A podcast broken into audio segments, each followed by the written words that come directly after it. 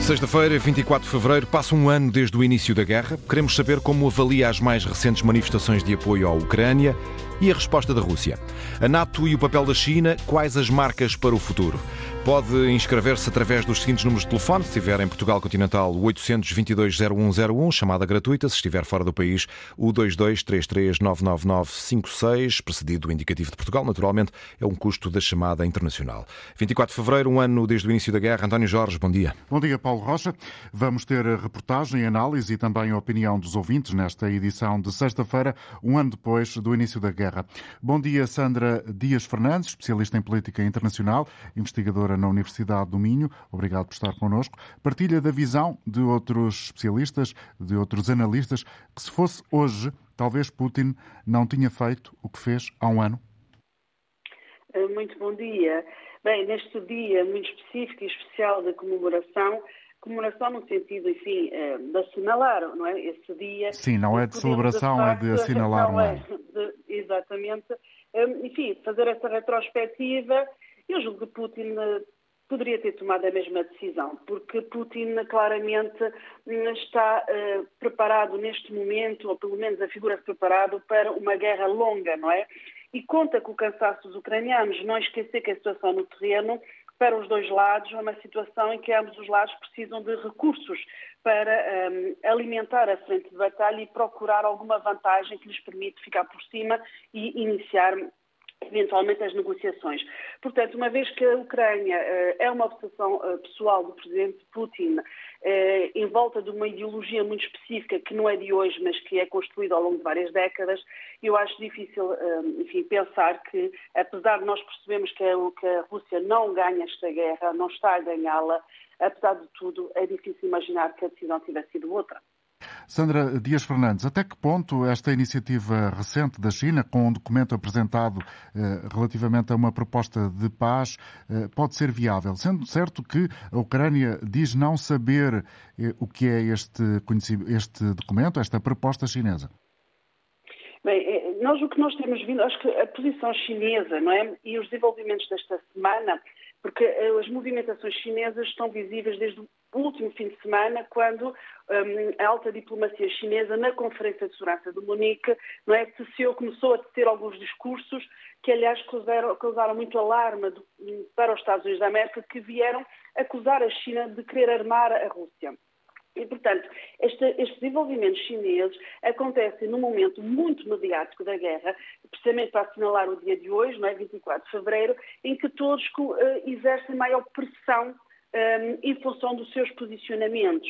Eu julgo que a posição chinesa um, é bastante clara, no sentido em que, aliás, uh, ainda nas Nações Unidas ontem, não é, por ocasião do voto uh, da resolução não constrangedora, não é, que condena uh, que exige a retirada é, da, da, Rússia da Ucrânia, o embaixador chinês nas Nações Unidas disse que as guerras não têm vencedores. Portanto, a, a China não é a favor da guerra, não gosta das guerras, mas ao mesmo tempo não gosta que se imiscuem nos seus assuntos internos e tem o objetivo, não é, de Uh, afirmar a sua potência a nível global. E, portanto, a posição chinesa aqui mostra que também ela quer causar pressão sobre o assunto e uh, também, não é, foi um dos países que se absteve na votação, que a Rússia é seu aliado, apesar da China, não é, não apoiar frontalmente, não é, nem nunca se ter pronunciado a condenar a guerra russa na Ucrânia. Vimos esta semana o primeiro presidente americano numa zona de guerra sem uh, tropas uh, dos Estados Unidos da América. Qual é a avaliação que faz uh, da forma como Biden tem lidado e a administração norte-americana tem lidado com este conflito? Eu julgo que Biden, enquanto líder, não é, um octogenário, tem dado grandes lições de liderança, nomeadamente ao próprio presidente Putin, não é, pela consistência eh, e precisamente, não é, por esta visita esta semana, e mais do que a presença de Biden em Kiev, que assegurou, digamos assim, que vê, não é, no terreno com os seus olhos, não é, e, e procura partilhar o entendimento dos ucranianos sobre o que está a acontecer. Mais importante foi a visita de Biden à Polónia no dia seguinte, não é, terça e quarta-feira, e um, o facto de ele de, uh, se colocar é, junto de um dos países europeus que está na linha da frente na leitura que é feita de um apoio total à Ucrânia, do ponto de vista militar, mas também do ponto de vista político e ideológico. E um grande reforço não é, desta, desta ligação transatlântica com os Estados Unidos da América e da visão que a segurança europeia está intimamente ligada não é, à segurança americana. Portanto, foi muito importante porque o presidente Biden mostrou aqui credibilidade é, eh, do seu apoio, eh, da sua garantia à independência da Ucrânia e do seu apoio eh, à Ucrânia nesta guerra, dando desde já também sinal para os seus aliados fora da Europa, não é? Portanto, esta credibilidade americana penso que foi importante ser marcada esta semana e foi isso que as visitas de Biden vieram demonstrar. Até que ponto é que podemos já projetar o futuro? Do seu ponto de vista, quais são uh, os aspectos essenciais na leitura que faz uh, sobre as marcas que esta guerra pode deixar para o tempo que aí vem? Bem, o futuro é garantidamente incerto, no entanto, é possível ter alguns cenários um, e há um impacto muito grande da guerra que é específica à Europa, mas há também um impacto global esta guerra veio uh, alterar um dado fundamental, não é? Que a Rússia, uh, por opção da sua liderança atual, deixou completamente de ser um Estado parceiro na Europa. Portanto, uma das marcas fundamentais vai ter que ser a negociação do novo Tratado de Segurança na Europa, que dê garantias de segurança eh, a uma Ucrânia, a uma Rússia, a todas as partes envolvidas, com um reforço muito claro da Aliança Atlântica através da, eh, da NATO. Portanto, essa é uma das consequências importantes. Por outro lado, outra consequência é percebemos que, apesar da votação das Nações Unidas desta semana ter, enfim, sido esmagadora, não é? na exigência da retirada da Rússia, não é? foram 141 votações a favor da resolução, um total de 193 uh, eh, membros das Nações Unidas.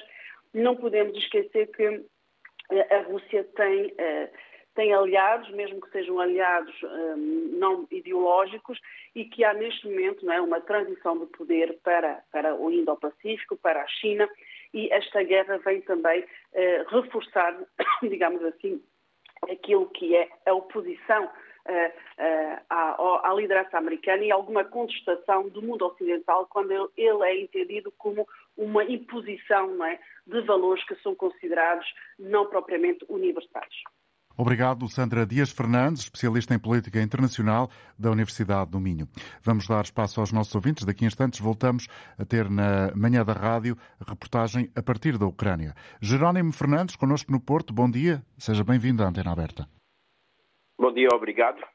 Hum, relativamente um, a esta data, um, que é decorrido um ano da invasão do território ucraniano pelo exército russo, Resta-nos eh, expressar a solidariedade e o apoio aos ucranianos, aos 15 milhões de refugiados que, num, num território com cerca de 43, 44 milhões de habitantes, portanto, é um terço da sua, sua população que teve que se deslocar, sendo que cerca de 7 milhões de ucranianos tiveram que sair do país, a maior parte deles através do território polaco, eu e algumas organizações estivemos envolvidos pessoalmente em, em idas à, à, Polónia e à Ucrânia por diversas vezes e no próximo mês de março iremos novamente a território ucraniano.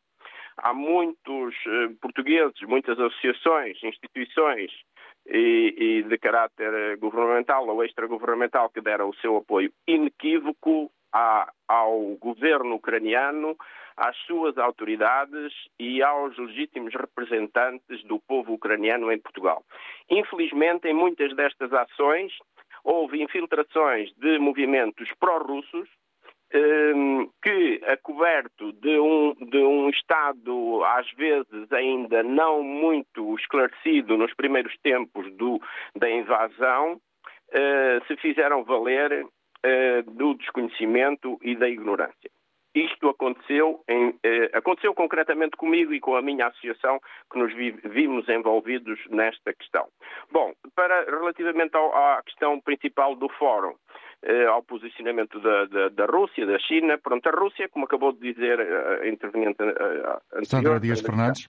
Exatamente da Universidade do Minho, com, com conhecimento académico e de causa, a Rússia é um Estado, eh, infelizmente, pária, não é? E que deixou de, ter, de ser um Estado credível no contexto das, das nações.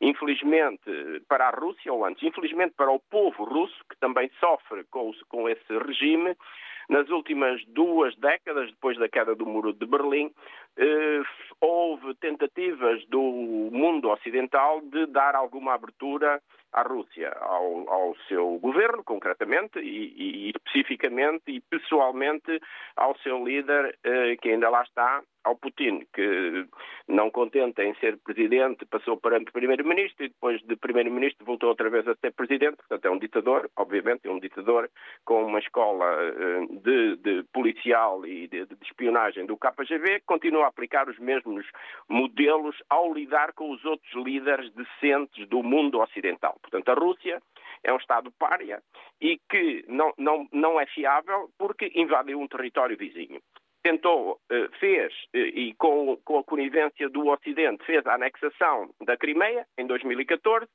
A partir daí, e o mundo ocidental eh, fingiu que não via, fruto de algumas ligações uhum. económicas e financeiras e dependências energéticas que havia de países europeus e não só, mas mais especificamente até da Alemanha, e que, deixando passar isso em claro, a Rússia foi aumentando a pressão sobre o Donbass e sobre alguns movimentos separatistas e, eh, e militarizando alguns, algumas milícias e, e o clima de, de, de, tensão foi aumentando. Isso uh, acabou em, em 24 de fevereiro último com a invasão concreta e o, o, objetivo da Rússia era tão só decapitar o regime, quando uma coluna de milhares de homens, de centenas de milhares de homens e, de, e centenas de veículos blindados se dirigem para Kiev, não era para fazer nenhuma manifestação de apoio à Ucrânia e ao seu governo, era para decapitar o regime, fazer fazer uma mudança e fazer colapsar o país. Portanto, era esse o intuito.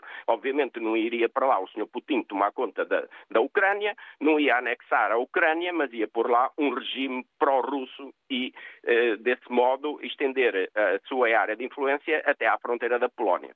Bom, eh, felizmente o povo ucraniano conheci, eh, foi das melhores experiências da minha vida, ter conhecido esse povo e em Portugal existem 50 ou 60 ucranianos alguns da primeira vinda no início dos anos 90, quando houve a queda do, dos regimes eh, pró-soviéticos, e agora recebemos cerca de 30 ou 40 mil ucranianos. São pessoas trabalhadoras, são pessoas com convicções, são pessoas com valores que se integram na nossa sociedade, respeitam as nossas leis e, portanto, devem ter todo o nosso apoio. Jerónimo, peço-lhe para... para concluir, por favor. Sim, para concluir, então, eu, por exemplo, vou dar dois factos, duas datas importantes. No dia 18 de, eh, deste mês, eh, na Praça da Batalha, houve, um, uma, houve uma, uma manifestação. 18 de fevereiro, Praça da Batalha, Porto. No Porto, exatamente. Na Praça da Batalha, no Porto, em 18 de fevereiro, foi no último sábado, uma manifestação promovida pelo Partido Comunista e pelo Bloco de Esquerda para a paz. Para a paz pró-russa.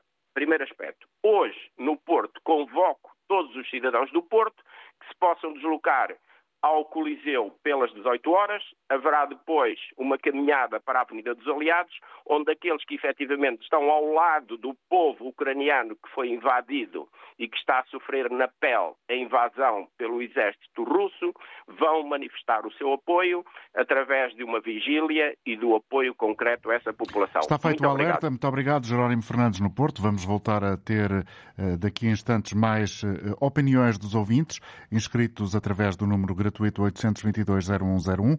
Mas antes disso, vamos até Kiev, capital da Ucrânia, onde está um dos enviados da Antena 1, no Amaral. Bom dia.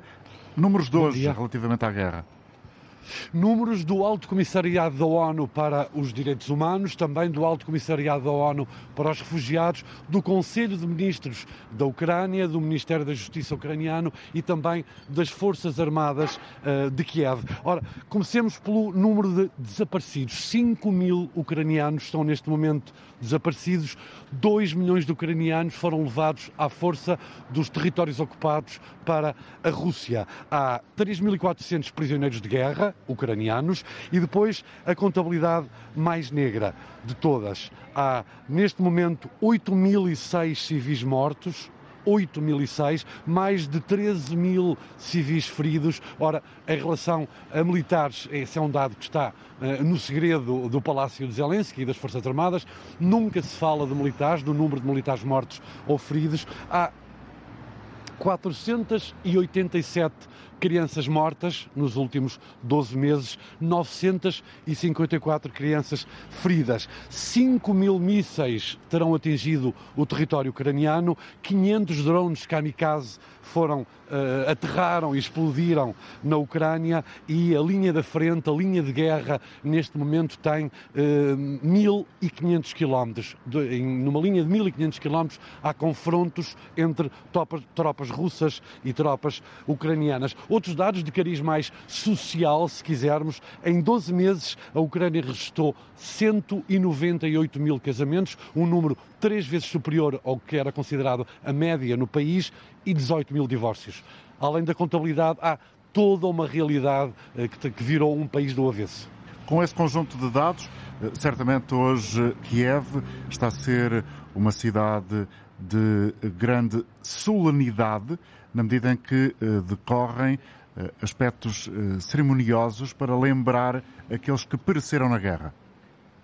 Sim, é uma cidade que, que, tem um fato hoje, um camuflado em cima, é indumentária, são as cores que mais se realçam hoje aqui, além do azul e amarelo das bandeiras, que são muitas espalhadas por toda a cidade de Kiev, mas é mesmo o camuflado militar. Muitos militares nas ruas. O dia eh, começou com uma cerimónia em frente à Catedral eh, de Santa Sofia, eh, mesmo no centro de Kiev, na zona alta, em que esteve a Ministra da Defesa e vários representantes, a Ministra da Defesa de Portugal e vários representantes de outros países com um discurso de Zelensky a dar conta de 12 meses de guerra de dor e sofrimento, mas também de fé e de união. E esse é um fator hum, muito particular aqui na Ucrânia. A união desta sociedade, apesar de haver várias famílias desfeitas, uma vez que os homens entre os 18 e os 60 anos não podem sair do país, as mulheres e os filhos procuram refúgio uh, nos estrangeiros. São 8 milhões de ucranianos que estão neste momento na Europa,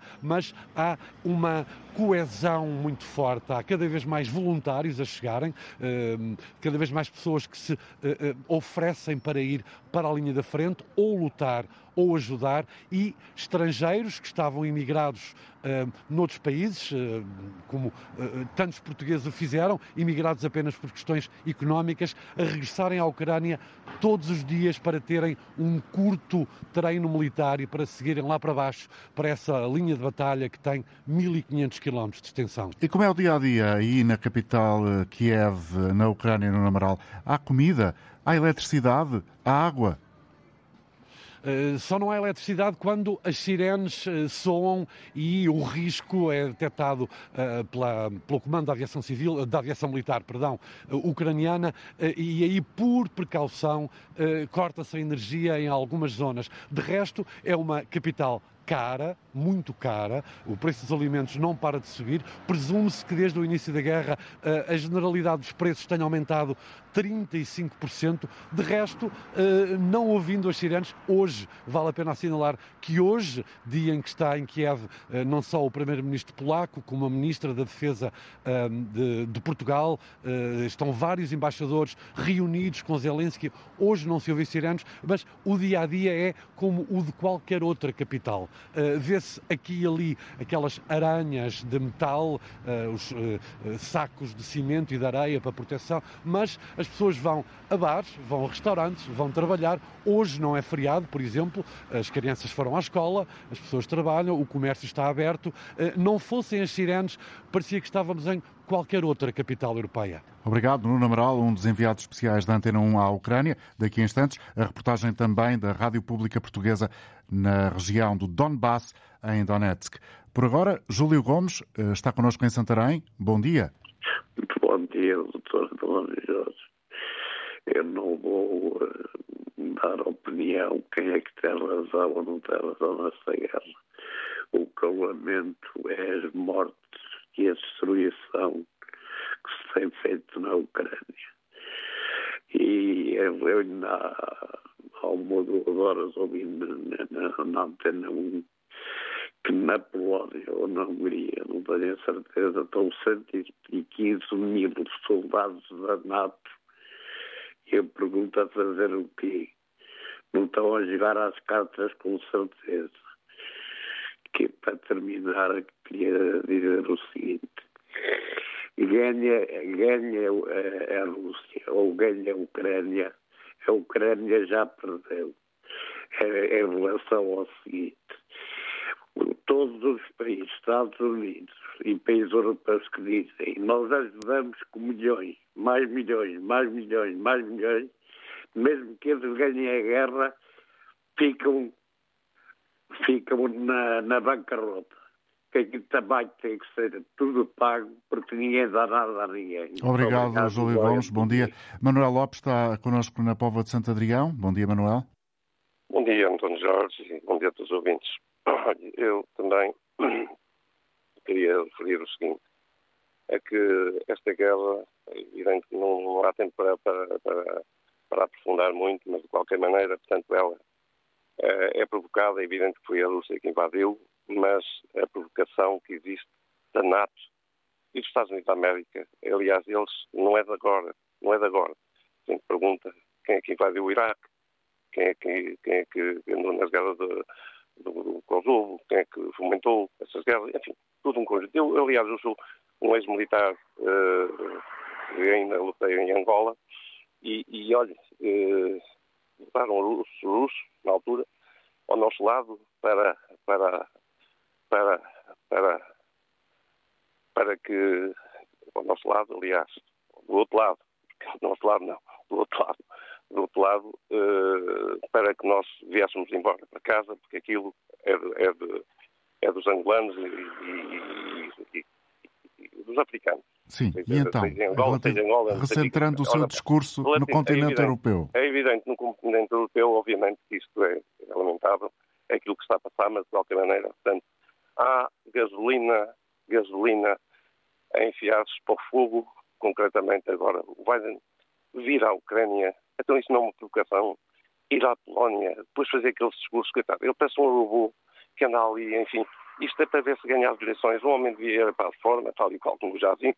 É evidente que a gente tem todo um espaço na vida e depois, obviamente, estamos no tempo para depois uh, parar um pouco. E obviamente que ele tem, uh, anda só a provocar, digamos, este, este E obviamente que é assim. Eu, para dizer o. António Jorge, digo muito, muito concretamente. Podem os papagaios falar do que quiser nunca vão ganhar uma batalha com a Rússia. A Rússia nem.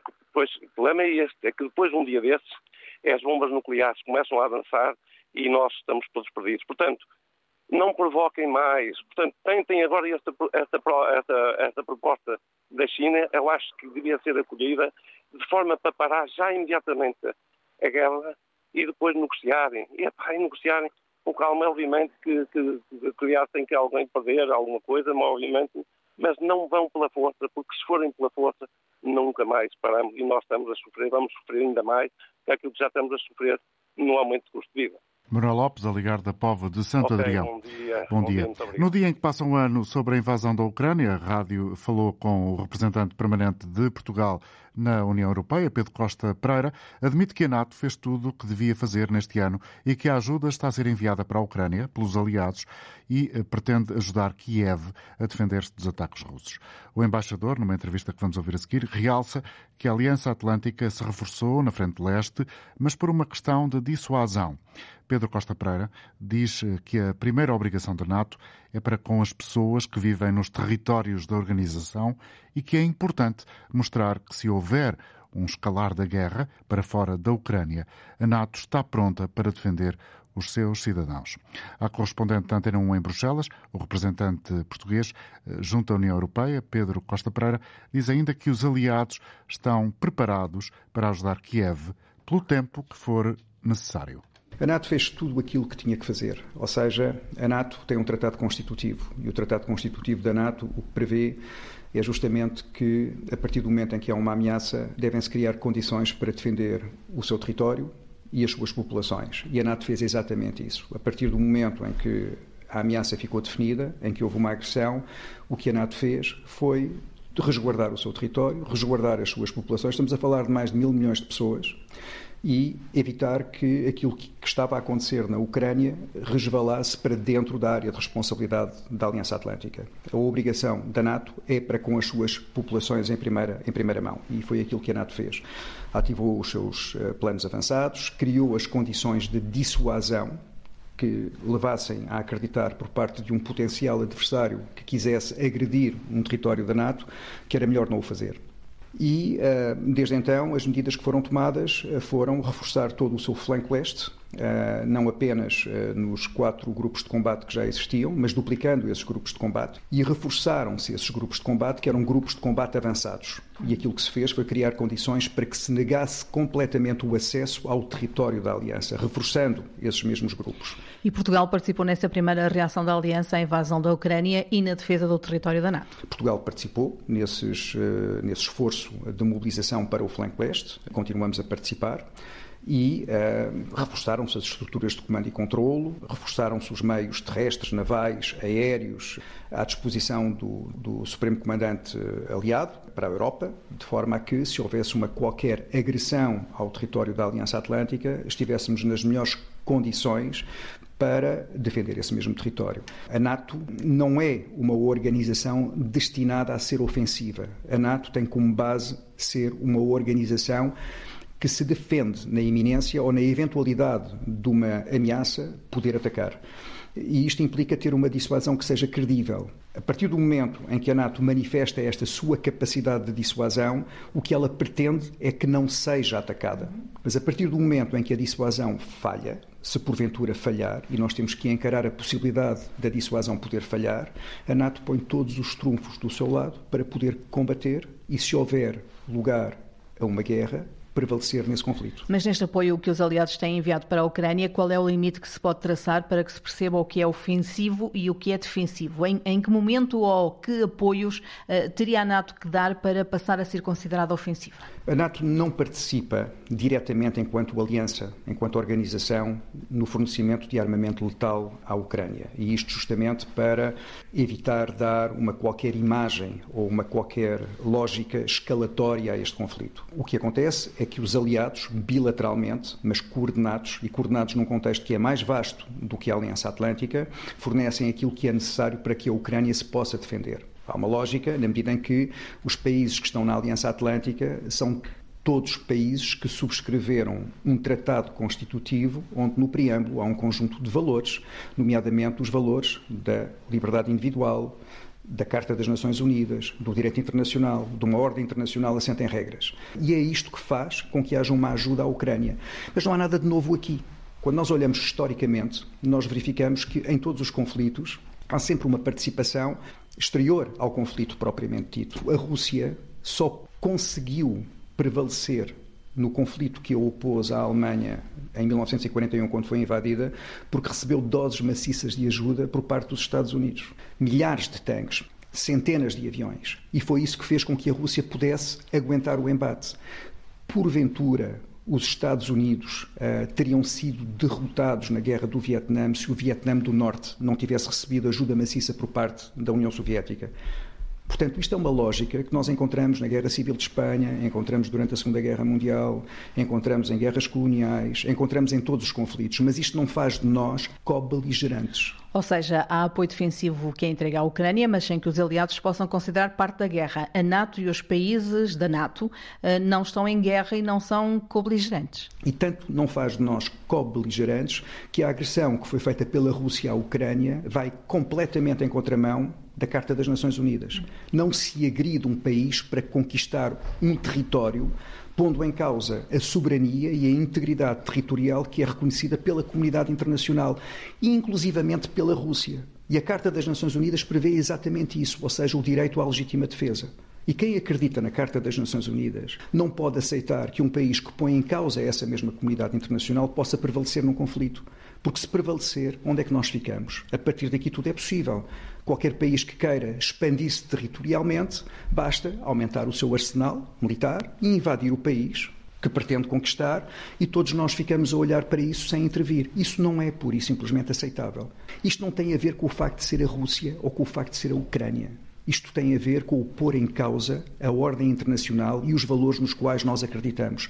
Para nós, para um país como Portugal, é completamente evidente. Nós, onde estamos geograficamente, não estamos ameaçados pela Rússia. Mas a Rússia ameaça a ordem internacional na qual nós nos sentimos seguros. Mas o facto de os aliados, ainda que cada um por si, eh, mas num sinal de unidade da aliança, estarem a enviar material e equipamentos para a Ucrânia se poder defender, implica que estejam eles mesmos a ficar com menos equipamentos para responder a qualquer eventualidade. Isso pode ser eh, um problema para a NATO. Há uma situação que foi criada com este conflito e esta situação leva-nos a procurar gerir aquelas que são as fragilidades que nós temos. Nós nunca antevimos que o conflito pudesse chegar a este ponto. Evidentemente que há um problema neste momento de gestão daquilo que tem a ver com as munições, mas de todo isto é considerado como sendo uma situação de não capacidade de continuar a auxiliar a Ucrânia pelo tempo que for necessário e da maneira que for necessária, de forma a que a Rússia não prevaleça neste conflito. Não se sabe é por quanto tempo será necessário, até porque as tentativas de diálogo têm sido infrutíferas. Alguns chefes de Estado e de Governo até tentaram falar com o presidente russo, mas vieram sempre sem respostas. Foi o caso do presidente francês, que optou por essa via no início do conflito, mas que agora diz que ainda não é o tempo para o diálogo. Não estamos mesmo ainda em tempo de diálogo? Neste momento estamos no meio de uma guerra. Evidentemente que o momento não é um momento de diálogo. Neste momento temos que nos concentrar em ajudar a Ucrânia a conseguir prevalecer neste conflito. O diálogo em si é sempre o objetivo, eh, mas de uma forma em que, quando se chega a esse momento, se chega a esse momento em condições que não ponham em causa aqueles que são os principais elementos que nos movem no presente contexto: a defesa do direito internacional e de uma ordem internacional assente em regras e da integridade territorial e da soberania da Ucrânia. Eh, mas, no fim, eh, este conflito acabará, com certeza, na mesa das negociações. O, o, ponto aqui é, é, tomar em consideração que se neste, neste preciso momento nós entrássemos dentro de uma lógica de diálogo, numa lógica de negociações de paz, o que iria acontecer é que a Ucrânia ficaria imediatamente comprometida naquilo que é a preservação da sua integridade territorial. Para que, para que a guerra acabe, Basta que a Rússia saia. Há uma questão que ainda muitos fazem que tem a ver com a sabotagem dos gasodutos Nord Stream, mais ainda agora que surgiram alegações por parte de um jornalista de que tinha provas de que essa sabotagem foi orquestrada pelos Estados Unidos. Há alguma investigação em curso sobre este assunto? Está a decorrer uma investigação, mas isso é tudo uma especulação que neste momento corre, quer dizer, não, não tem qualquer tipo de fundamento. Uh, não temos nenhum elemento que fundamente isso. Sim, mas esse incidente levou a que a própria NATO criasse uma nova unidade para proteger e garantir a segurança das infraestruturas submarinas. Sim, mas esse ponto é extremamente importante. Há uma obrigação coletiva no seio da Aliança Atlântica de reforçar a nossa capacidade de resiliência. Há um dever de coordenação entre os aliados para assegurar que a sua capacidade de resiliência é ajustada de uma forma em que uh, o malhão mais fraco uh, de uma cadeia não seja, uh, não implica fragilidade da, da própria Aliança Atlântica. Nós temos que olhar para essas infraestruturas críticas submarinas com muita atenção, porque grande parte da comunicação via internet entre a América do Norte e a Europa é justamente feita pela via dessas infraestruturas críticas submarinas e, portanto, temos que tomar atenção à sua preservação e à, à sua defesa, por assim dizer, e isto numa lógica de coordenação entre os poderes públicos e o setor privado, porque grande parte dessas infraestruturas críticas submarinas pertencem ao setor privado. E, portanto, uh, mas há aqui, assim, de facto, um elemento que é um elemento importante e Portugal tem muita atenção em relação a esses elementos porque nós temos uma zona marítima muito vasta e temos a responsabilidade, justamente, para com essa dimensão de resiliência que também passa por nós. No que se refere à adesão da Ucrânia à NATO, o secretário-geral tem dito que a Aliança tem uma política de portas abertas, mas neste momento em guerra, essa é uma questão que não se põe. Neste momento não se põe porque neste momento há uma guerra em curso. Ninguém adere à NATO tendo um conflito em curso no seu território. Isso está previsto no próprio Tratado do Atlântico Norte. Arrastaria a NATO para o conflito? Arrastaria a NATO imediatamente. Qualquer conflito que seja importado para dentro da NATO por um putativo novo aliado, evidentemente que implicaria a entrada no conflito de todos os outros aliados da NATO. Não é isso que se pretende, não é isso que está previsto no Tratado do Atlântico Norte. As condições para adesão estão perfeitamente bem eh, definidas mas não é uma questão tabu. Inclusivamente é um compromisso que foi assumido em 2008 por parte da Aliança Atlântica e nós não temos problemas nenhums a que quando o momento apropriado chegar, depois do conflito, se discuta a adesão da Ucrânia à Aliança Atlântica. Portugal foi um dos primeiros países a comprometer-se com o envio de carros de combate, os Leopard 2, para a Ucrânia. A contribuição de Portugal nesta ajuda e neste apoio que tem sido dado a Kiev tem sido devidamente reconhecida pelos aliados? Sem dúvida. No que diz respeito ao auxílio eh, bilateral prestado por Portugal, atendendo àqueles que são os nossos objetivos neste conflito, eh, evidentemente que aquilo que Portugal tem feito deixa-nos numa posição que, da qual não temos de todo que nos envergonhar. Pelo contrário, Portugal tem tido uma atitude totalmente coerente com as suas capacidades. Temos procurado dar tudo aquilo que faz sentido dar neste momento e temos adiantado um pacote que é de facto útil para que a Ucrânia consiga resistir a esta agressão.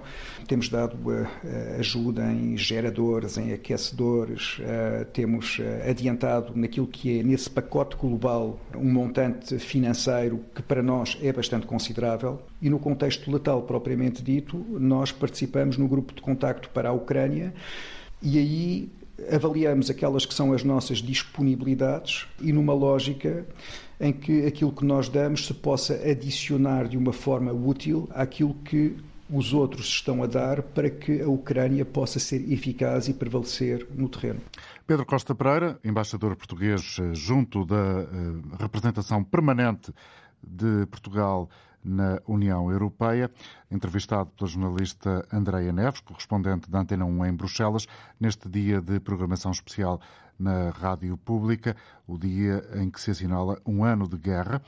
Aqui eh, várias eh, propostas de reflexão deixadas por Pedro Costa Pereira, por exemplo, aquilo que está a ser feito relativamente a infraestruturas críticas submarinas e também a descrever a maneira como eh, Portugal e concretamente a União Europeia tem ajudado a luta de Kiev, a luta da Ucrânia, com a descrição de vários equipamentos que têm sido disponibilizados além do dinheiro que tem sido canalizado para eh, a Ucrânia. Continuamos este programa até ao meio-dia, altura em que vamos atualizar a informação eh, com edição de Frederico Moreno, sendo certo que há uh, certezas uh, que convém agora fixar uh, da possibilidade de termos já a seguir mais opiniões. Já está resolvido o problema que me impedia de trazer a antena. António Vieira, connosco na região do Algarve. Bom dia para si, António. Muito bom dia. Bom dia e ah, bem-vindo. Uh, obrigado. E obrigado pela oportunidade. Uh, é, o que eu tenho a, a, afirmar neste caso é que a memória dos europeus, a memória da Europa, é muito curta. Portanto, há 60 anos, pouco mais de 60 anos atrás, os nazis puseram a Europa, a Europa de joelhos. E neste momento dá a impressão que a Europa está a apoiar nazis a lutar contra aqueles que sempre se bateram contra o nazismo. Uh, custa acreditar que os europeus esqueceram-se tão facilmente dos horrores do nazismo. É tudo o que eu tinha para dizer neste dia, a que se dá importância uh, desviada da, do que eu chamo de razão. Obrigado, António. Vamos ouvir Américo Vicente, em Pampilhosa da Serra. Bom dia. Bom dia e obrigado mais uma vez. Uh, é assim, eu também lamento muito, pronto, este ano todo de guerra, porque isto para mim é quase uma novidade porque eu não me lembro bem das guerras antigas, aquelas guerras grandes que houve e que houve muito prejuízo. Só que eu acho muita admiração no meio disto tudo é, além do que o senhor conseguir fazer aquilo que está a fazer, está a prejudicar a todos, é, pronto, tem sido uma calamidade muito grande, é se nas outras guerras também haveria um aumento de, de, de coisas, de preços exorbitantes, como está a ser, porque nós estamos todos a pagar aqui e aqui no interior mais ainda, mas pronto, até nos centros grandes todos queixam, portanto, há preços que estão a ser três ou quatro vezes mais que, que aquilo que eram. E será que nas outras guerras também era assim? Será que se esta guerra não acabar ou não acabar tão tarde, um dia terá que acabar, não sei como, não sei como, espero bem que seja da melhor maneira.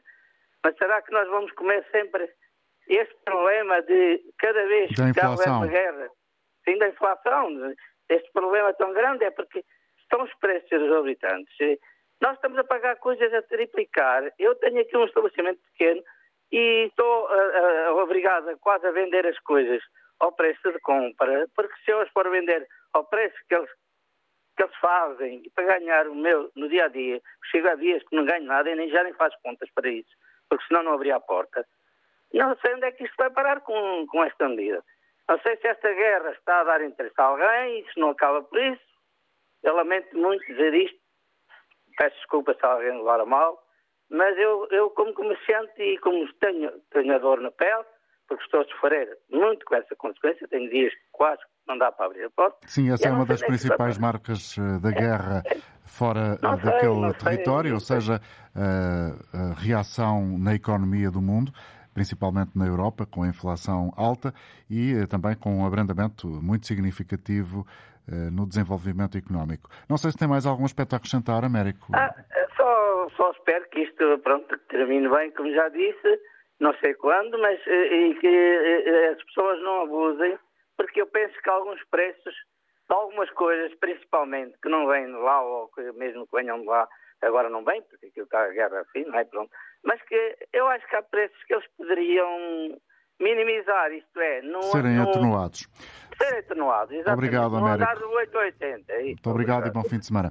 Já estivemos nesta emissão em direto a partir de Kiev, com um dos enviados especiais da Antena 1. Agora, a região do Donbass, na reportagem de Luís Peixoto, onde a guerra civil já leva muito mais tempo. A população, eh, de acordo com aquilo que temos ouvido nas reportagens do enviado especial da Antena 1, quer paz, queixa-se de que a comunidade internacional nunca esteve particularmente atenta a esta realidade do Donbass.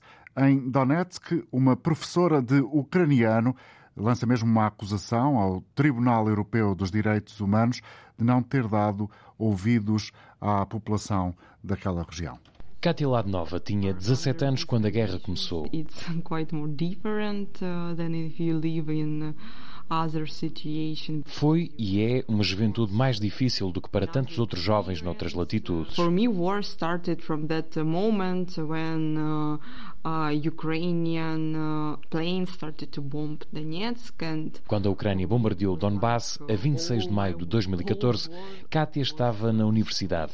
Percebeu aí que a guerra tinha começado a população acreditou que iria receber atenção internacional. People from Donbass, uh, they uh, sent to European Court on Human Rights more than 5,000 applications. Uh, Uh, about Ukrainian crimes here. Mais de 500 queixas, conta-nos Kátia, foram enviadas ao Tribunal Europeu de Direitos Humanos.